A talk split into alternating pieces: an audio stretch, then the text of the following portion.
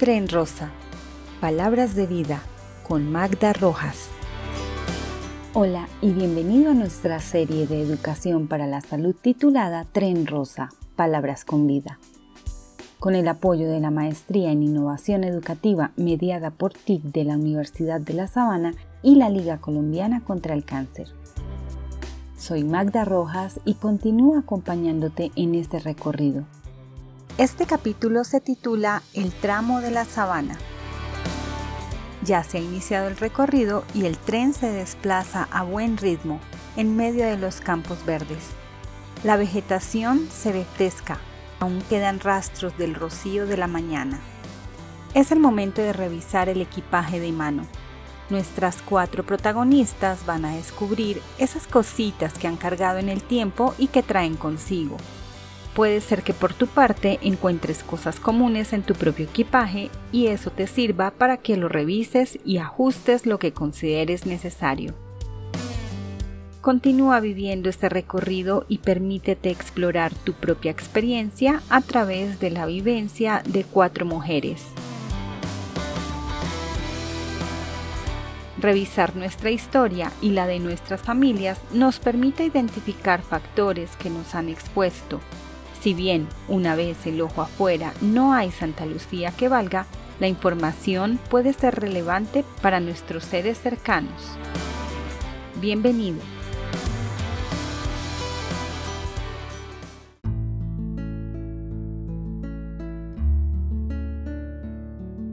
Me volvió el mal cuerpo.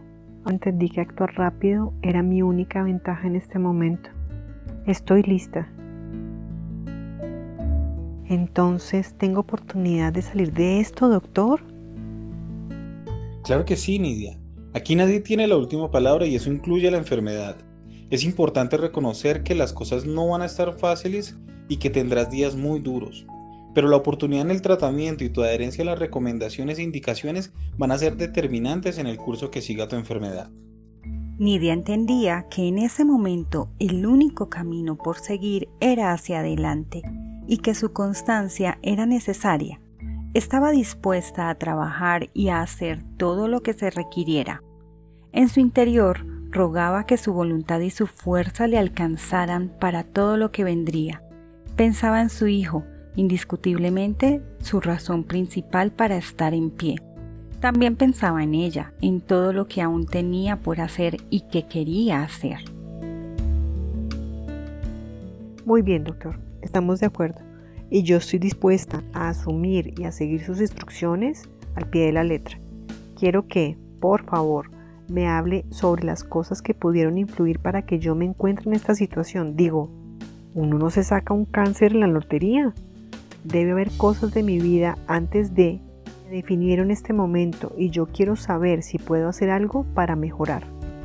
Nidia estaba preguntando por sus antecedentes, esa historia que hemos construido en el pasado y que se encuentra nutrida por factores heredados, el entorno en el que nos hemos desarrollado, los hábitos y conductas que hemos mantenido y los hitos que han hecho parte de la vida.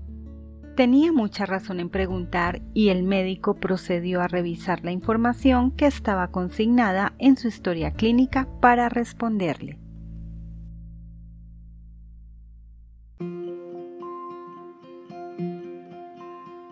Lo primero que debes tener claro es que aún no se tiene una definición científica de la causa del cáncer de mama. Sin embargo, la evidencia clínica de esta enfermedad ha permitido identificar y asociar algunos factores que pueden aumentar el riesgo de que se desarrolle. El primero que podemos asociarte es la edad. A pesar de que esta enfermedad no es excluyente en términos de edad, el número de casos es mayor en mujeres a partir de 40 años, cerca a la menopausia, durante o después de ella. Tú te encuentras actualmente en este límite. De acuerdo con lo registrado, tu primer ciclo menstrual se presentó a los 10 años y la evidencia demuestra que las mujeres que presentan su menarquía en edades tempranas, es decir, antes de los 12 años, son más susceptibles a desarrollarlas. Otro factor de riesgo que se encuentra presente en tu historial se relaciona con la edad y tu primer y único parto ocurrió sobre los 35 años. A esto denominamos maternidad relativamente tardía. aplica cuando el primer parto se da después de los 30 años. Hoy en día esta situación es más frecuente y tiene mucho que ver con los nuevos roles que han asumido las mujeres, así como tú. Muchas otras se preparan y se vinculan laboralmente, por lo cual el rol de ser mamá pues se aplaza en edades más maduras. Cuéntame por favor, ¿cómo estuvo la lactancia materna contigo? Nidia se sonrió levemente y para sí misma pensó que era irónico. Iba a hablar de un tema que en algún momento ella pensó había sido la etapa más dura de su vida. Las situaciones de la existencia son muy relativas. A veces sentimos que estamos a punto de morir con la angustia o el dolor de algún evento, pero solo cuando experimentamos la posibilidad o la realidad de una pérdida nos enteramos de cuánto tiempo hemos malgastado en lágrimas sin causa.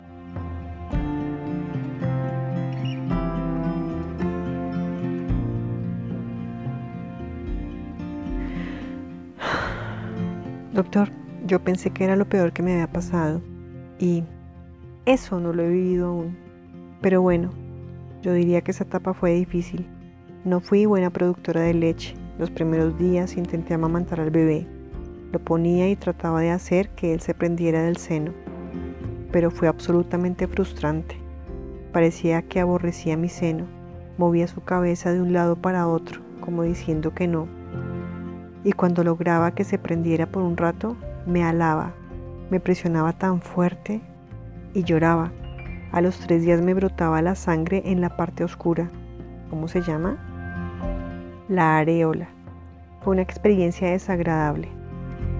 ¿Es posible que ese maltrato de mis senos tenga que ver con lo que estoy viviendo?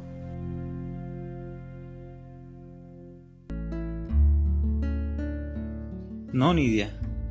Tu historial refleja que hubo una mala técnica de lactancia y no recibiste el soporte adecuado.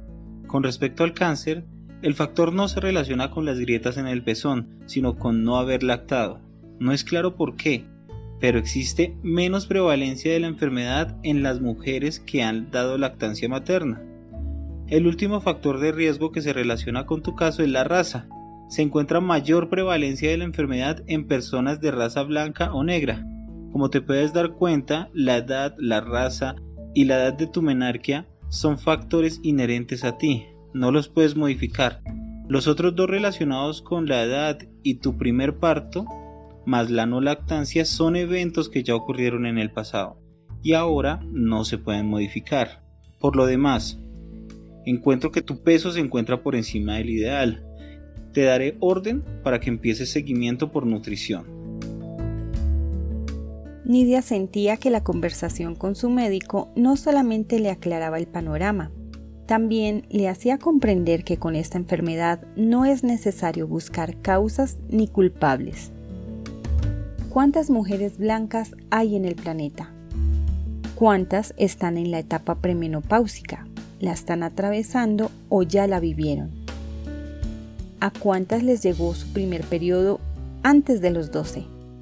¿Y a cuántas les llegará en esas edades? Nidia pensó que en cierta forma era como un sorteo, y a ella le salió la balota roja.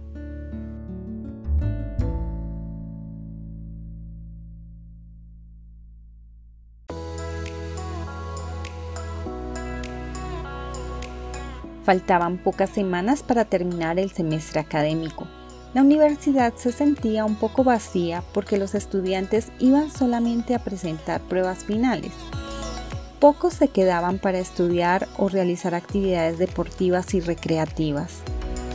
Diana asistía muy puntual y presentaba las evaluaciones.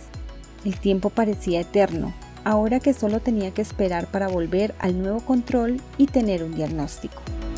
Después de los últimos eventos se encontraba alerta a cualquier cambio. El doctor le había indicado que regresara si tenía alguna situación de alarma. Todos los días al finalizar su examen pasaba por la enfermería para saludar a Claudia y se quedaba allí con ella revisando su historia, leyendo y preguntándole sobre la enfermedad, pidiéndole que le tradujera todo lo que ella necesitaba saber. Oye, Clau, ¿Tú piensas que yo hice algo que hizo que hoy pueda tener esa enfermedad? O sea, no estoy diciendo que sea un castigo divino, no he matado ni a una mosca, pero me refiero de repente por cosas de mi infancia, cuando era una adolescente medio loca, ¿será que esas cosas repercutieron en mi salud? Amiga, me estás preguntando tus factores de riesgo. Un factor de riesgo es una situación que hace que aumenten las probabilidades de que una persona pueda adquirir o desarrollar una enfermedad. Existen diferentes tipos de factores de riesgo. Algunos pueden intervenir, o sea, modificar. Normalmente son los que se relacionan con nuestras costumbres y estilo de vida. Hay otros que se relacionan con aspectos inherentes a cada persona, como por ejemplo el género, la edad, la raza, los factores hereditarios. Estos factores no se pueden cambiar porque hacen parte de nosotros y hay otros que tampoco podemos modificar porque son eventos del pasado.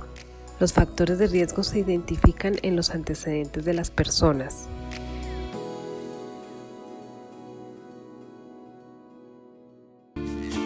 Diana le pidió a Claudia que revisaran sus antecedentes. Ella quería ver si esos factores podían afectar a sus tres hermanas menores. Así lo hicieron. Esa tarde estuvieron revisando datos de la historia clínica, textos de oncología y artículos de Internet hallaron varios factores presentes en la historia de Diana. Claudia encontró entre los antecedentes marcados en mi historia clínica la edad de mi primera menstruación, mi gran capacidad deportiva y otra que uno ni se imaginaría jamás. Mira, el médico te marcó como antecedente menarquia temprana. Eso quiere decir que tu primera menstruación apareció cuando eras muy niña. Aquí dice que a los 11. Según la literatura, la menarquia antes de los 12 se relaciona con el cáncer de mama. No te marcó ningún otro antecedente de importancia, pero puede que tengas otros relacionados. Mira, por ejemplo, en este boletín del Ministerio de Salud dice que una de las ciudades de mayor prevalencia del cáncer de mama es Santa Marta. Tú eres de allá, ¿no? Diana se sorprendió. Si eso era así, todas sus hermanas y su mamá tenían el mismo factor de riesgo. Así es, aunque no debes inquietarte por la ciudad como tal. Esto no significa que todas las mujeres que viven allí van a tener cáncer. Lo que quiere decir es que existen unas condiciones ambientales y sociales en Santa Marta que han predispuesto la aparición de la enfermedad.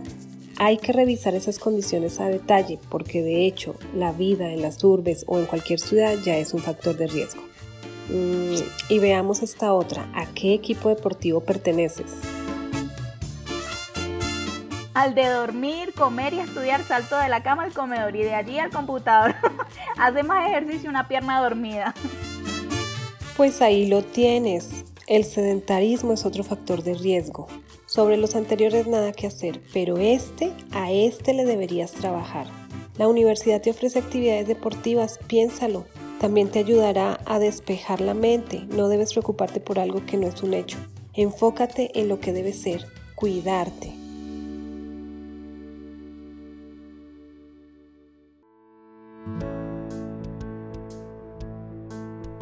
El Ministerio de Salud y Protección Social indica que según un análisis publicado en el Atlas de Mortalidad por Cáncer en Colombia, esta enfermedad cobra un mayor número de vidas en las mujeres residentes en grandes ciudades, particularmente en Santa Marta, Barranquilla, Cartagena, Bucaramanga, Medellín, Bogotá y Cali. Esta ocurrencia de mayor mortalidad del cáncer de mama podría ser explicada por la presencia de factores de riesgo relacionados con la urbanización y el desarrollo.